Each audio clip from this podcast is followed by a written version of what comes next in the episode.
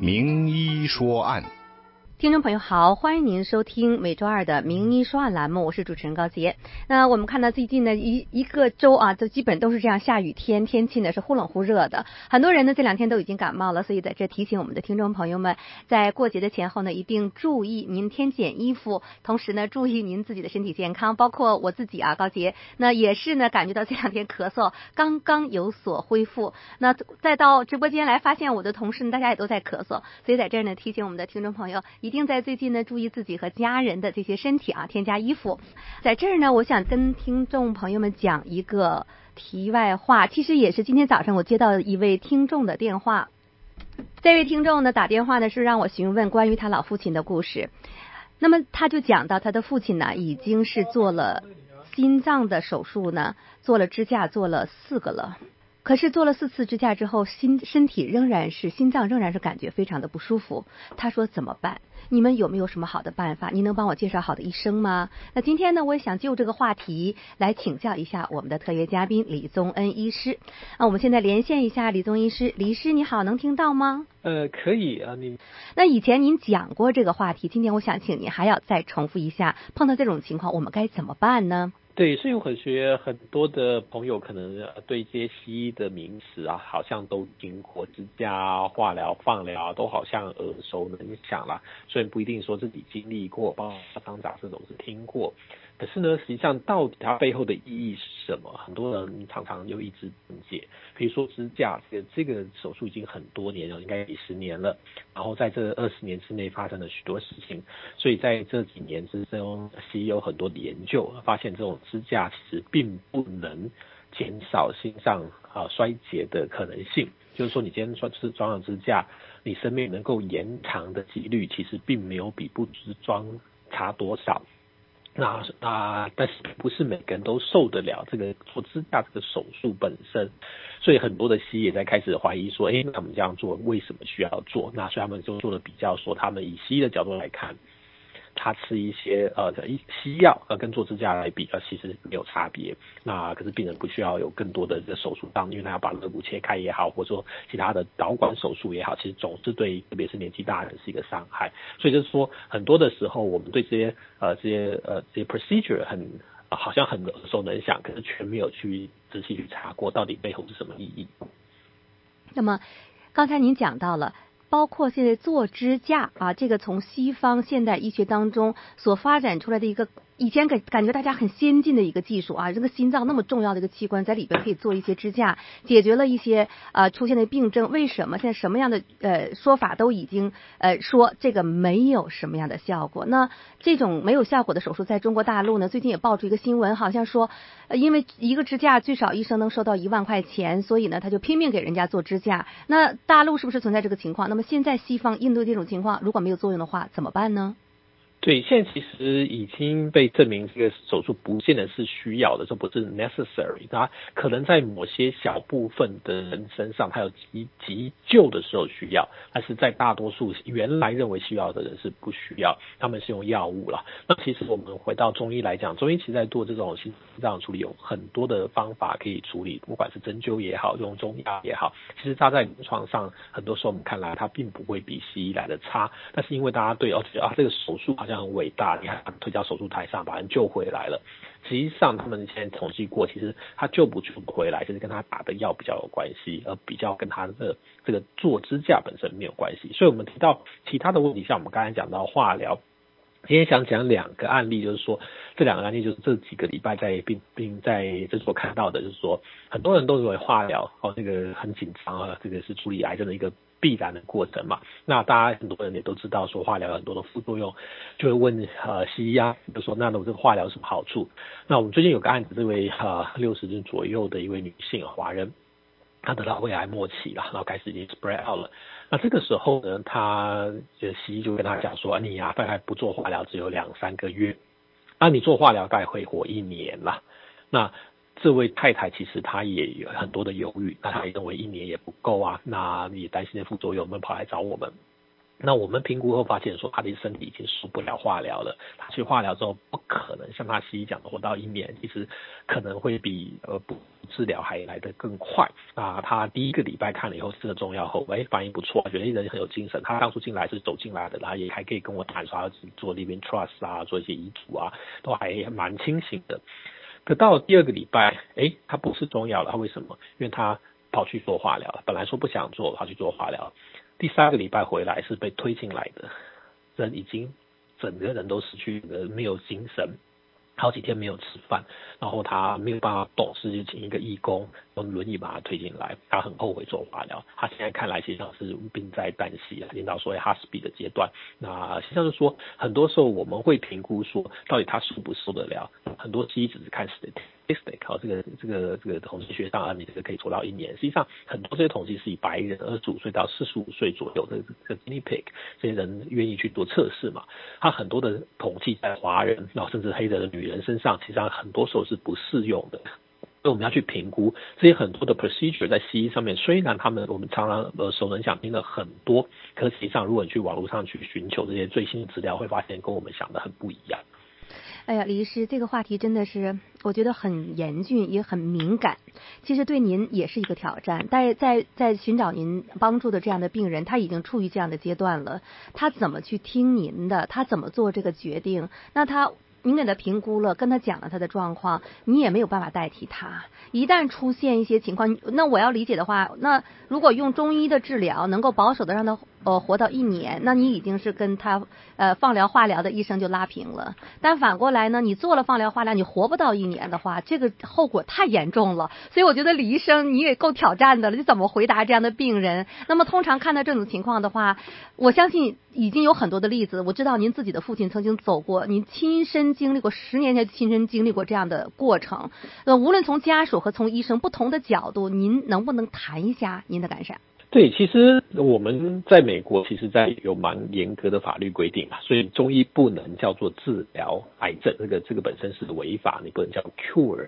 在法律上只有三种可以认为是作作为治疗上，一个是开刀，一个化疗，再就是放疗了。那免疫疗法现在可能会成为第四个，但是免疫疗法现在的适用的阶段还有限啊，某些特殊的癌症，特定的癌症，某些特定的阶段它可以用免疫疗法，很多其他的不能用。那任何的方式下，我们不能说中医，不管你针灸，不管你你你用中药让病人活了多久，都不能叫做 cure，都叫 help。所以我们在临床上只能告诉病人说，诶，我们看到的一个现象，哦，他这个病人做化疗、放疗，根据他这种情况年龄、这种情况的癌症、这种情况的中医的评断，他在我们临床上类似的案子大概会有左这左边走是怎么样，右边走是怎么样，我们只建议他自己做选择。那当然，以一个医生的角度来讲，不管他选左选右。我们都会尽量帮忙，只是他如果去走化疗放疗，我们就比较像是在帮忙他解决副作用，而不是在做一个主攻的位置。那如果他选择不去做化疗放疗的话，那我们也尊重他的呃的意愿，那我们就尽量用中医去救他。那救不见是说 cancer 很多人以为说中药下去就会变成他的 miracle 啊那个奇迹，那很多时候这个实际上不好的一个期待，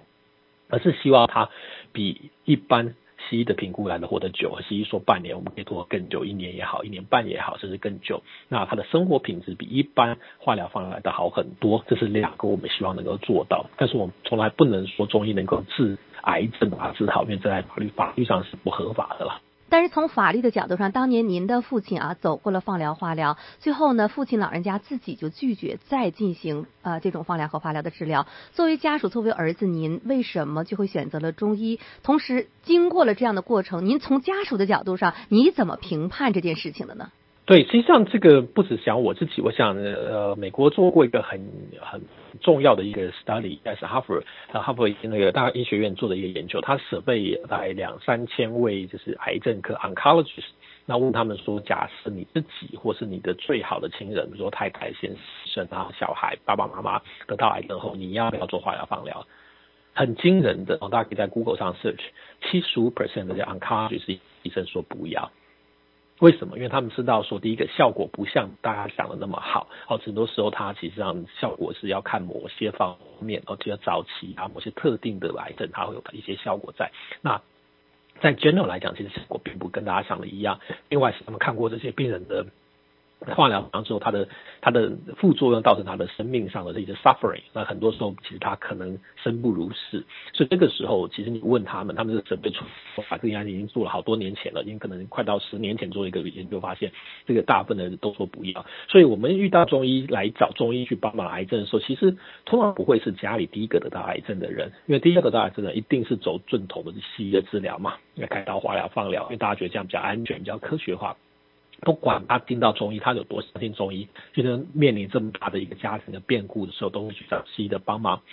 为什么会有人直接来中医呢？通常都是比如说爸爸的癌症，经过西医这个后拿药去处理，发现哎，跟他们原来想象不一样之后，他发现说，哎，其实他妈妈后来得癌症的时候，他就觉得应该要换一个方式来处理。那这个时候也会对中医来比较愿意相信我们讲的，因为他确实看到了那些副作用，跟我们在临床看到的是一样的，那他就会比较甘愿去以一个比较保守的方式去治疗。那他对的中医的期待也比较。比较 realistic，比较比较真实一点，不会说啊，你这中医药吃两个月癌症没有消失，就代表没有效，这个对中医是很不好的一个期待啊。好的，那么广告之后呢，我们还要跟李医师去探讨，我们到底怎么样去在亲人有病的时候做决定？我们怎么样去判别这样的事情？是不是因为我们不懂，我们就只能去听权威、听天由命呢？名医说案。听众朋友好，欢迎您继续收听《名医说案》栏目，我是主持人高洁。我们的连线嘉宾呢是阳气中医诊所的李宗恩医师。我们今天谈的话题就是我们听众的故事。那么李医师面对着诊所当中真实的案例，更有他自己多少年心里的感触。那么刚才我们提到了，当我们自己亲人碰到这样的癌症，或者刚才我提到的，我们的听众他的父亲已经做了四个支架了，现在。还是心脏很难受的情况之下，您将怎么做抉择呢？您怎么样去判断呢？我们的热线电话是八八八二七五一六二八八八八二七五一六二八。也许是您不知就这个问题回答，也许呢您也碰到这种两难的情况，不知道该怎么样去进行选择，中医啊、西医啊，或者是我们自己应该学会什么？都可以拨打我们的热线电话，听一听李宗恩医师的意见，听一听别人的意见，这样也许我们才能够多一种思考的角度。您觉得呢？再重复一下我们的热线电话号码：八八八二七五一六二八八八八二七五一六二八。啊，李医师，我想问一个问题。今天我和这个听众在电话上在讲的时候呢，我就说：“哎呀，我说那你父亲怎么一下子做了四个支架？有这么严重吗？”然后他说：“我们也不懂啊，那我们去的也是那当地最好的医院，那专家说要这样做，我们也只能这样做啦。”他这句话让我非常的触动。我们也不懂啊，那么我们当然要听专家的啦。那当时我回答这位听众的是，我说：“如果说以前说不懂，当我们的父亲母亲，当我们的至亲好友已经出现这种情况的话，我们不懂是不是得要学了呢？”如果我们还不学的话，那出现的结果怨谁呢？我当时我就讲想到了李宗文医师您的故事。当时您的父亲，您根本就不是医生，却因为父亲有病之后，您去学了中医，去帮助父亲。我的问题是，李师，怎么让我们能够明白？我怎么样去学？我怎么样到这个时候做出一个基本的判断呢？您当时是怎么做的这样判断呢？对，其实最重要的是说，你要觉得这治疗合不合理啊，就是有没有必要性。所以这个时候其实呃要跟医生仔细去谈哈。很多华人他其实呃跟这边美国人的在这边长大的美国人或是长长大的华裔不太一样，是说他觉得医生是权威，你他。其实医生只是一个服务业嘛，他是一个算比较可能比较严谨的一个服务业，那他有责任要告诉你今天做这个手术吃这个药是为了什么，他希望达到什么样的目的啊？其实很多人看中医会问得很清楚，哎，医生你这个药吃了干嘛用啊？到底是什么呀？另外医生讲什么？嗯，你能不能解释他讲的方法为什么跟你不一样啊？可是很多对西医就是哦，对对对，OK，甚至根本不知道，听不懂他讲什么，一大串英文讲出来之后就不知道他在讲什么，回去就反正就看到单上面然哦，一天吃这个药，明天吃什么药，哪天回去打这个打这个针，打那个针。那他说化疗、放疗啊、要做多久就跟着做。那临床上我们会常常会说跟病人介绍说，如果你觉得中医不太可靠，或者你觉得相信西，OK 啊，没有关系，因为每个人的选择不一样。但是我会强烈建议病人跟家属去做 second opinion，就是找另另外一个，比如说你在 Stanford 看了，呃，Oncology 跟你讲说要做四个月的化疗，你不妨到 UCSF 哦，不一样系统下的医生问他说，那如果你觉得这样做，你希望做多少的，是怎么样治疗，化疗方案要多久？那我们常常会看到两个不一样体系的医院下的医生，他的剂量会差到十倍。哦，比如说化疗放疗剂量会达到四倍，那四倍其实上对病人影响非常的大哦，因为他有些医生可能看过华人比较多，他了解这些华人个子娇小，他的剂量呃不应该要少。那有些医院他是用像 Stanford，他比较需要靠统计，他每一个病到了阶段体重多少，大概就要多少剂量，因为他要符合他的统计数字来做研究用，所以他剂量可能比较高。所以这个时候你多去问医生，可以了解很多细节，你会发现即使西医本身，他每一个。派系不一样的，不院不同的医院派系之中，它会有很大的差别。这个时候你就可以会知道说，其实他们讲的并不是那么权威，而是需要你自己去做判断了。嗯，我们在过程当中呢，其实也希望通过李宗医师啊，他们的这样的讲解和他自己亲身的经历呢，能够让我们自己学到东西。如果说以前不懂，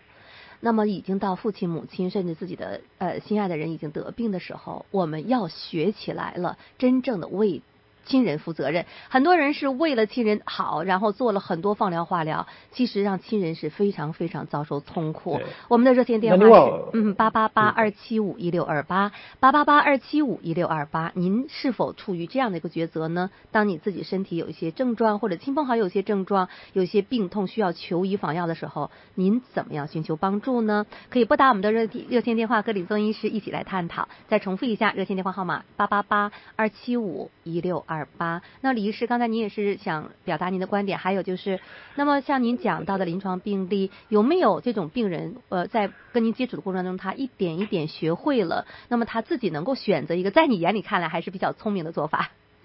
其实蛮多的病人都变成了朋友，也变成呃学生啦。他们叫我老师嘛，因为他都是讲，一旦发现诶中医跟他们原来想的不一样，原来其实可以很逻辑化、很科学化，那他的治疗也可以从临床看到反馈，而不是今天你说你什么什么虚就去补啊，而是能够解释得很好，他就会开始有兴趣。然后在湾区很多朋友都很聪明，然后也有高教育水准，所以他们就很容易学习啊。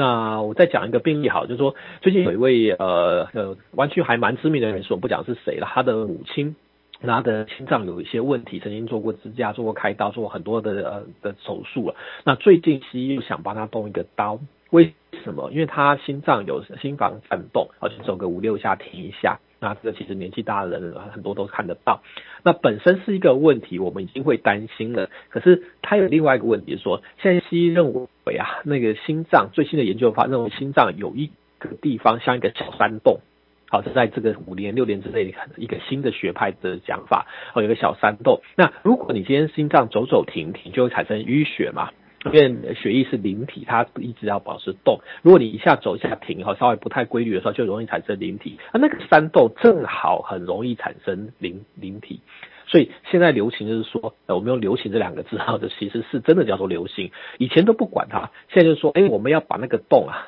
山洞补起来。这样的话，你心脏走走停停，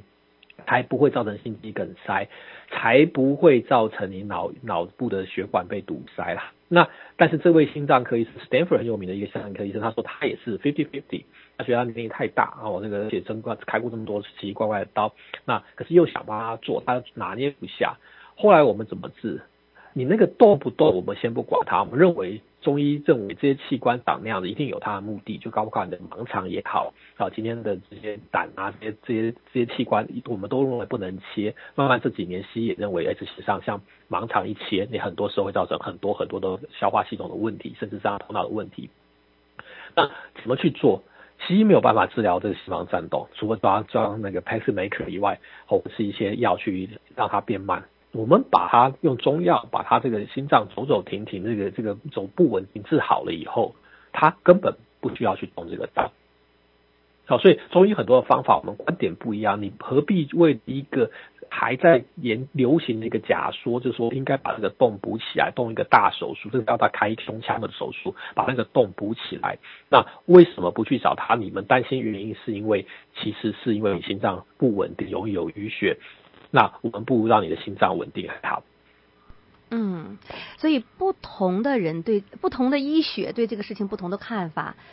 我们知道了之后，我们怎么去做选择呢？我们这么多年请李宗医师一直在讲中医对很多病的看法，李医师不仅在讲经典传统的中医，他也在讲。西医对这方面的一些看法，综合的给大家在做介绍，大家有没有体会到啊？李李宗医师在讲啊做节目时候，他一直在所呈现的他对双方东西方医学的这样的个人的理解呢？我们希望啊，我们这样的探讨能对大家呢打开大家一个思路，对两边的医学都能有更深刻的了解，不要再因为说哦我不懂啊。把亲人置于所谓的专家权威之下，可是呢，那个专家权威就像刚才李医师说的，他们只是做服务，你不能全信，不能不信，也不能全信啊，多找几家去评估。我们现在线上有一位邓女士啊，其他听众朋友们有类似的问题可以拨打八八八二七五一六二八。邓女士你好，请讲您的问题，让您都久等了。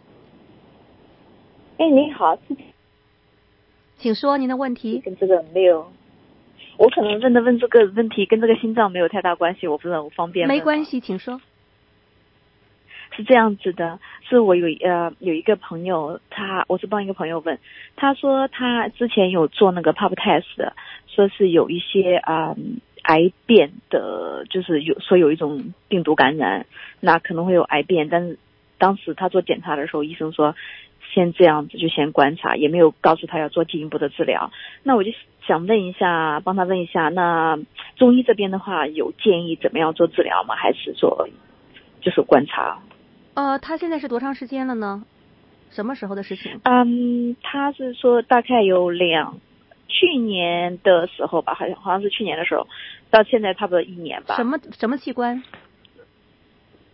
啊，uh, 好像是子宫子，应该没关系哈，子宫颈。那我想，我想这个问题可以可以比较呃大致的回答说哈，中医得要看到人去检查，就西医认为这个好或坏，我们是参考用，那我们有自己的评断。比如说，我们认为他子宫非常的冷，好，中下焦非常非常寒凉，那不管西医有没有发现癌症，我们都认为他有必须要去治疗。嗯，所以就是说，中医的标准跟西医标准不完全一样。通常西医认为有问题，我们一定找得到问题；西医认为健康，我们不一定认为有健康。李医师，但是反嗯，时间的关系呢，我们今天的节目呢，只能是先说到这儿。那这位邓女士，我把李医师诊所的电话呢告诉您，同时您这个话题呢，我们在下次节目当中呢，我们会请李医师再通过这个仔细的讲解给所有的听众朋友们。当我们自己有病的时候，当我们的亲朋好友有病的时候，我们该怎么样去听所谓的专家和权威？我们多了解一些知识，多学起来。我认为啊。这是我们节目真正的目的所在。好的，李医师，很感谢李医师我们的分享。李医师诊所的电话是六五零九一七二三五五九一七二三五五。在下一个周二，请大家锁住同样的时间。谢谢所有听众，谢谢。